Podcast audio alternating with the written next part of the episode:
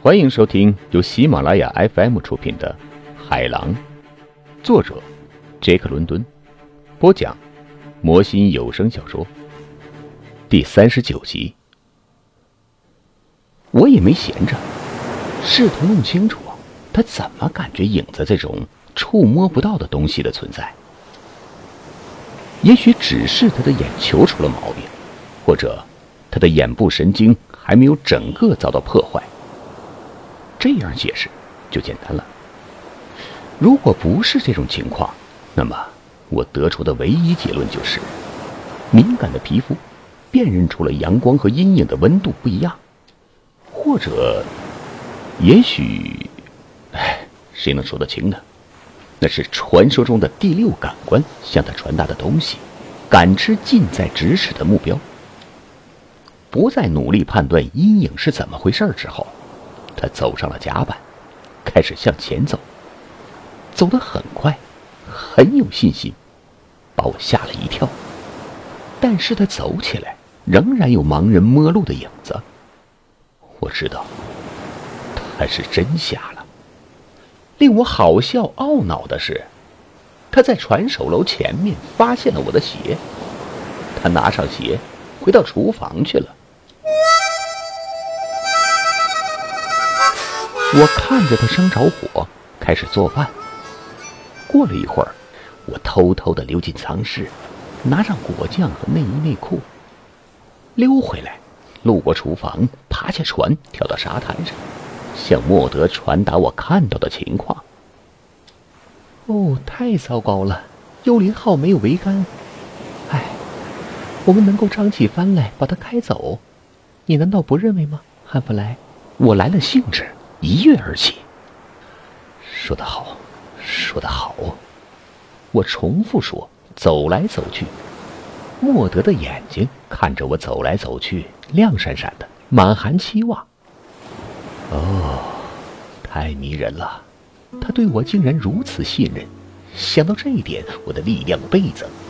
我记起了米什莱的话：对男人来说，女人便是他传说中的儿子的大地。他只要躺卧下来，亲吻他的胸脯，他就会强壮起来。这是我第一次认识到他话中的绝妙的真理。啊，我正是这样生活的。莫德便是我的一切，是一种力量和勇气的无穷无尽的源泉。我只要看见他，或者想到他，便会重新强壮起来。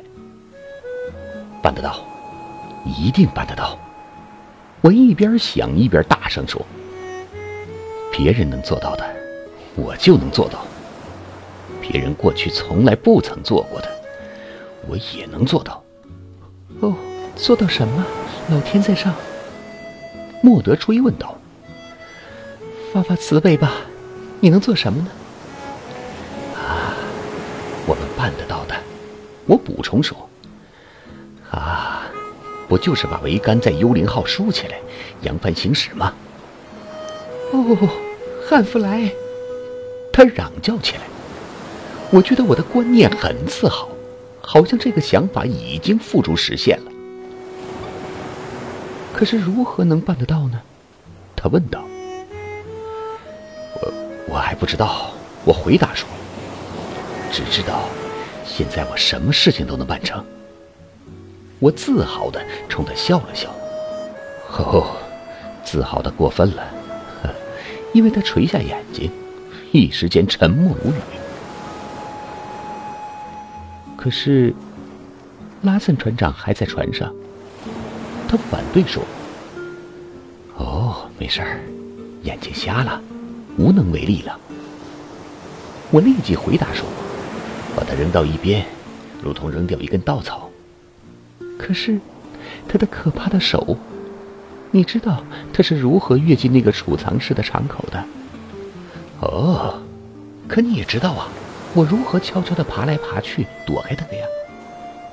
我快活地说，一副得意洋洋的样子。是啊，还知道，你把自己的鞋丢掉了。呵呵，呃，你很难指望我的脚穿在鞋子里的时候，鞋子还能让朗拉森捡走呀？啊？哈哈哈哈哈！我们俩哈哈大笑起来，然后开始严肃的制定修建计划。我们打算把幽灵号的桅杆竖立起来，返回大陆去。我模糊的记起来，我中学时代的物理课，而最近几个月，又让我具备了机械起重装置的实践经验。不过，我一定要说明，在我们走向幽灵号更近的勘察我们面前的工作时，看见那些大桅杆掉进水里，我几乎是灰心丧气了。唉，我从哪里着手开始呢？如果有一根桅杆竖立着，有高高在上的东西把滑轮滑车挂起来，那该多好啊！可是什么都没有啊。这让我想起来，一个人用自己的靴子吊带吊起来的麻烦。我懂得杠杆的机械原理，但是我到哪里去弄一个支点呢？首先是主桅杆，现有的根部的直径有十五英寸，仍然有六十五英尺长。重量呢？哼，我大略估算一下，至少三千磅重。然后是前桅杆。直径更粗一些，重量怎么也在三千五百磅左右。我从哪儿着手呢？莫德静静站在我的身边，我心里则在忙着设想水手们中间闻名的人字起重架。但是，尽管水手们对此很熟悉，可我是在恩戴我岛发明这玩意儿的。把两根木杠的头捆在一起，然后把它竖在空中，如同一个倒过来的 V 字形。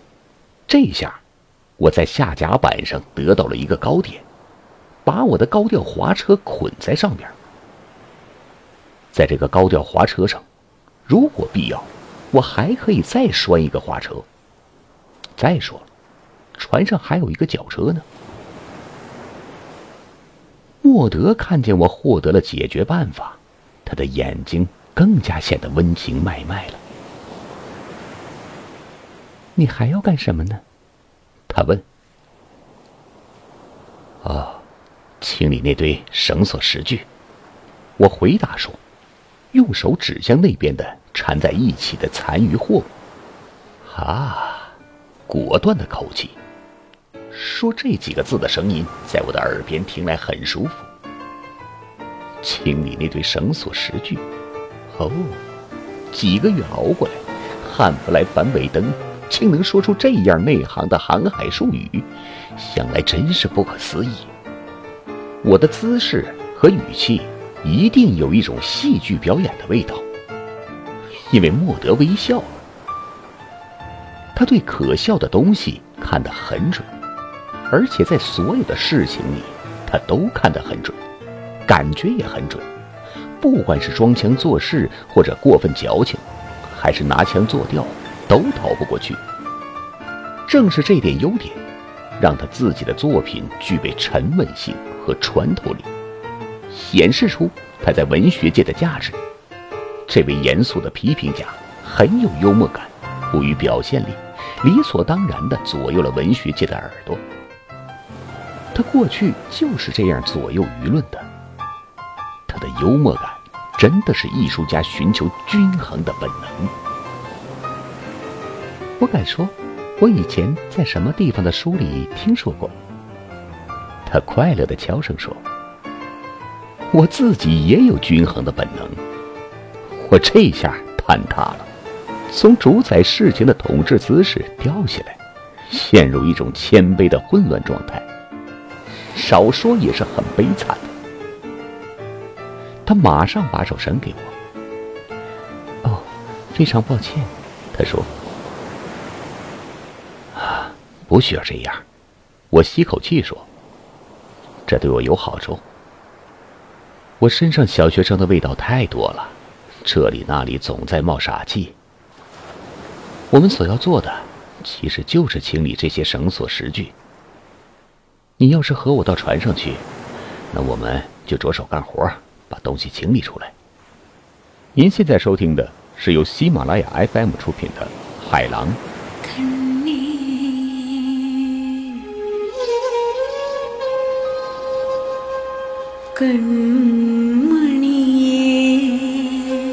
那天下午剩下的时间，我们干活干得很愉快。他的差事是把船稳住，我清理那些纠缠在一起的东西。哦，竟然是那样一堆东西：扬帆索、帆脚索、支索、护帆索、支帆索和牵索，统统被海水冲来荡去，纠结在一起。我割去够用的东西。用它们穿过下横和桅杆，放松扬帆绳和帆脚索，在船上盘起来又抖落开，为的是穿过绳扣和另一个结。我很快就汗淋淋的了。帆道确实要求用刀拉开，帆布在水里浸泡的很重，我得使出全部力量对付。不过天黑之前，我把所有的东西都摊在海滩上晾着。收工回去用晚餐，我们俩都感到很累，而且我们把活干得很好，虽然一眼看去看不出有多么了不起。第二天，在莫德的帮助下，我进入幽灵号清理桅杆端的接凳。我刚刚开始干活，我敲打的声音便惊动了狼拉森。喂，下边的人！他在敞开的舱盖口喊道。他这么一喊，吓得莫德赶快靠到我的身边寻求保护。我们谈话的时候，他把手一直放在我的臂上。喂，甲板上的人，我回答说：“你早上好啊。你在下面干什么呢？”朗拉森问：“打算把我的船凿沉吗？”恰恰相反。我在修理它呢，我回答说：“哦，你到底要修理它什么？”他的声音里流露出一些迷惑。啊，我在准备一切，把桅杆重新装进桅杆座里。我不加思索的回答，好像这是一想就明白的、再简单不过的计划。哦。看样子，仿佛你终于站在自己的腿上了，汉普。我听见他说，接下来，他沉默无语。可是我说，汉普，他向下喊道：“你不能干这事儿。”哦，是的，我能干。我回答说。我现在正在干着呢。可是这船是我的，我的财产。我要是不允许你干，那你怎样呢？你忘了？我回答说：“你不是酵母素里那个最大的因素了。你过去是的，能够把我吃掉，如同你特别喜欢说的那样。但是此消彼长。”我现在能把你吃掉，你这块酵母菌已经不灵了。哈哈哈哈！我看出来了，你把我的哲学全运用到我的头上了。可是，别把我的话听错了，理解反了。我是为你好才警告你的。哦。你什么时候成了慈善家了？我问。现在就承认吧。你警告我是为我好，你这话是多么前后矛盾呐！他对我的讽刺挖苦充耳不闻，接着说：“如果我现在把舱盖盖上，那又会怎样呢？你这回可不能像你在储藏室那一次一样蒙哄我了吧？”狼拉森，我坚定的回答。这是我第一次使用这个耳熟能详的名字。我不能射杀一个无助的、没有抵抗能力的人，你已经见证过了。我因此感到满意，你也感到满意。但是，现在我警告你，不是为你自己，而是为我自己。只要你采取任何敌对行动，我立刻开枪打死你。我现在就可以打死你，我就站在这里。如果你真的想以身试枪，那你就来吧，尝试一下把舱口盖上的滋味。不管怎么说，我不允许你修理，我明确的禁止你敲打我的船只。可是，伙计，我忠告的说。你强调这是你的船，这是事实，听口气好像成了一种道德权利。可是你从来没有考虑到你对别人的道德权利。你做梦也想不到我会对待你的时候会想到道德权利吧？我走到了敞开的舱口底下，这下可以看见他了。他脸上没有表情。和我那次看见他眼瞎时的样子截然不同。只见他瞪着眼睛，眼皮一眨不眨，更厉害了。人都这么可怜，对他毫无敬意。哼，连汉普都这样了。他取笑道：“他的这种取笑，完全是在声音里表现出来的。他的脸上……”一点变化都没有。你好，布鲁斯特小姐。他停顿一会儿，突然说：“我吓了一跳。”他一直没有作声，连挪动身子一下也没有。难道他还残留着一点视力不成？或者他的视力又恢复了一点？你好，拉森船长。他回答说。请问，你怎么知道我在下边呢？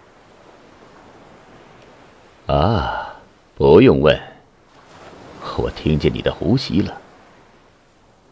我说呀，汉普很有长进，你认为不是吧？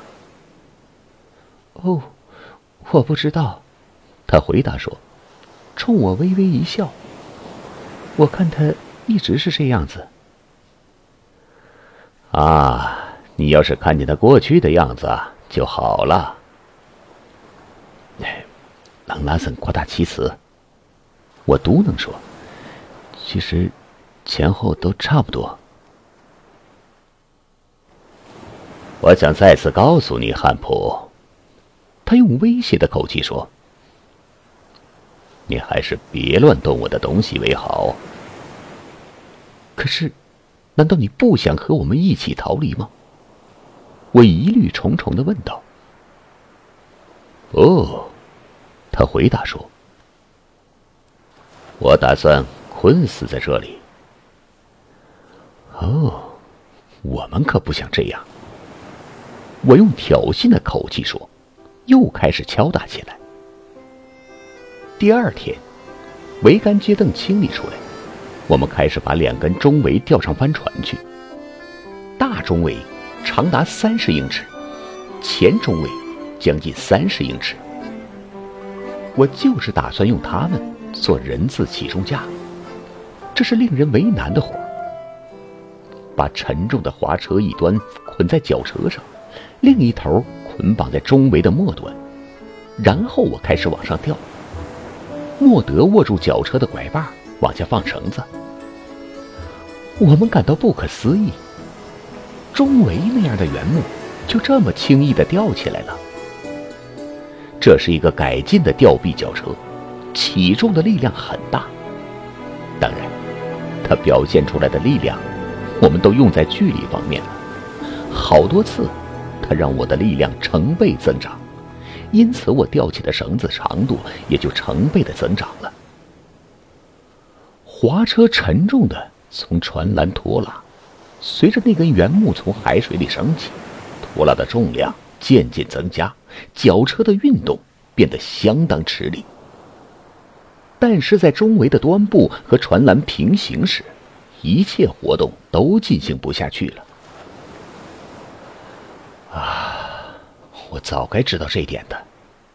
我不耐烦地说：“这下我们不得不从头再来了。”哦，对。为什么不把滑车捆绑在桅杆靠下一些的地方？莫德建议说：“是啊，这是我一开始就应该想到的。”我回答说：“对自己极端的不满起来。”放下一折绳索，我把桅杆放在水里，把滑车拴在距离末端三分之一的地方。用了一个小时，不管拉这头还是拉那头，我吊在这个捆绑点就再也拉不起来了。桅杆末端的八英尺高出船栏，我还是像以往一样没有办法把这根原木吊上船来。我坐下来细心考虑这个问题。没有考虑多久，我快活的跳起来。听众朋友们，本集播讲完毕，感谢您的收听。